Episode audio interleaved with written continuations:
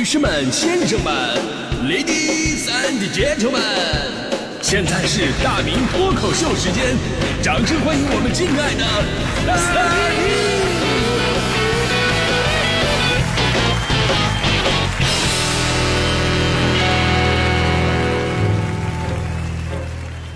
明！好，欢迎各位来到今天的大明脱口秀，我是大明啊。今天咱聊的是你上学的时候对工作的预期啊，多年之后的你符合这个预期吗？这真的是让很多朋友特别惆怅的一个话题，因为吧，有的时候吧，你确实跟预期不一样，前后不一致，它并不是一种讽刺，而是一种无奈。我说一个刚刚发生的，就是我跟我那个房东之间的一个对话。前两天我那个房东啊过来办事儿，我俩关系处得相当不错啊，而且我俩同岁，同岁，然后呢在家里边就聊会儿天儿。她是一个很有事业心的一个女性啊，总呢是想把自己的买卖啊做得更大一点。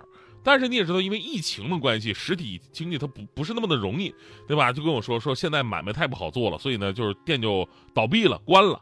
我一听，哎呦，这不是要涨房租的节奏吗？这 这套我懂啊，是吧？先哭穷，然后那边顺其自然给你涨房租啊。当时我就没敢接话，但后来呢，发现房东并不是这个意思。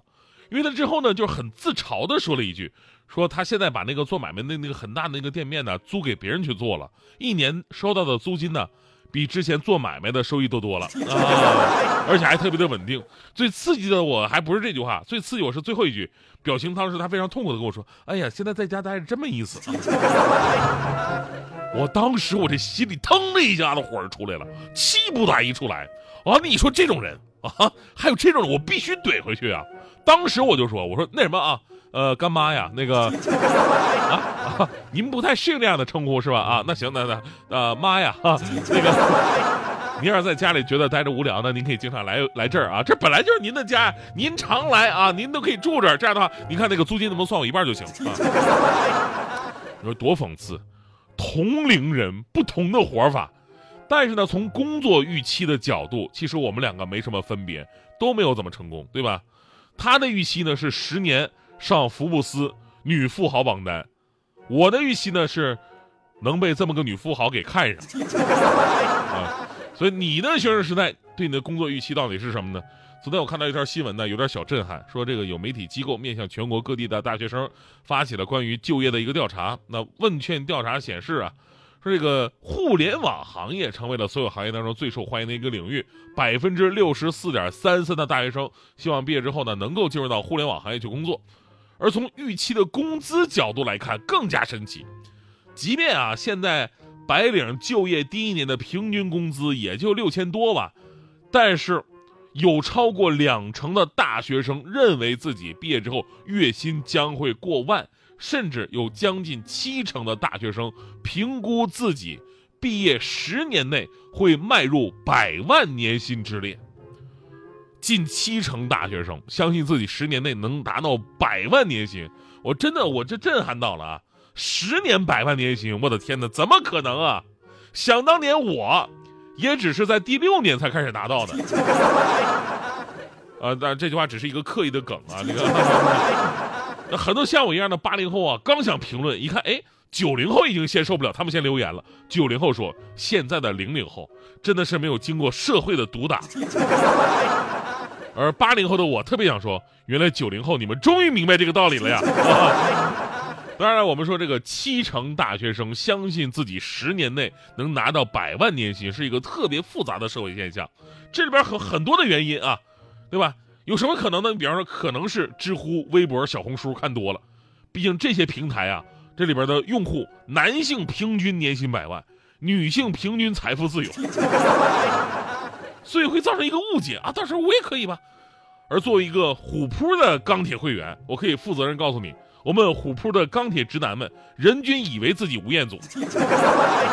所以你说这些互联网平台有多少可信度啊？你们看看我跟吴彦祖的差距，你就明白了。其次呢，也有可能调查的呢都是什么清华北大的学生，那十年期望百万年薪，那都保守，都保守。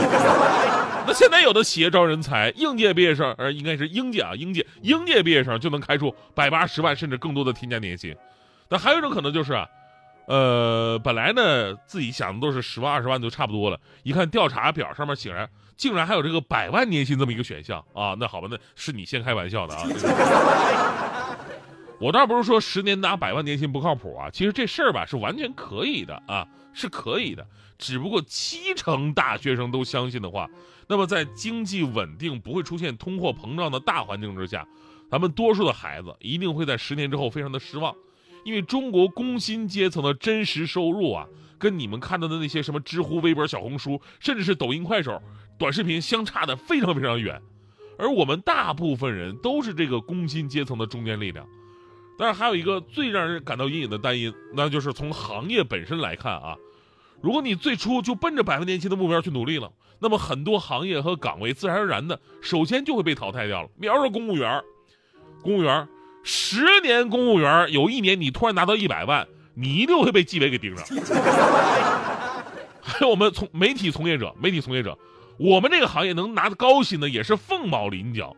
毕竟我们有个光荣的称号，叫做新闻民工，对吧？所以是不是一些不挣钱的行业跟岗位就会受到冲击呢？当然，之前调查有说这个，呃，百分之六十多的这个学生啊，希望自己能够进入到互联网企业去工作嘛，而且都是去那些大厂，对吧？那毕竟这些年财富神话都是他们创造的，我们听过各种的版本，就是他们的工资水平有多么的惊人。但是我首先澄清一下，咱们首先听到的都是平均数，因为我天天播这种新闻。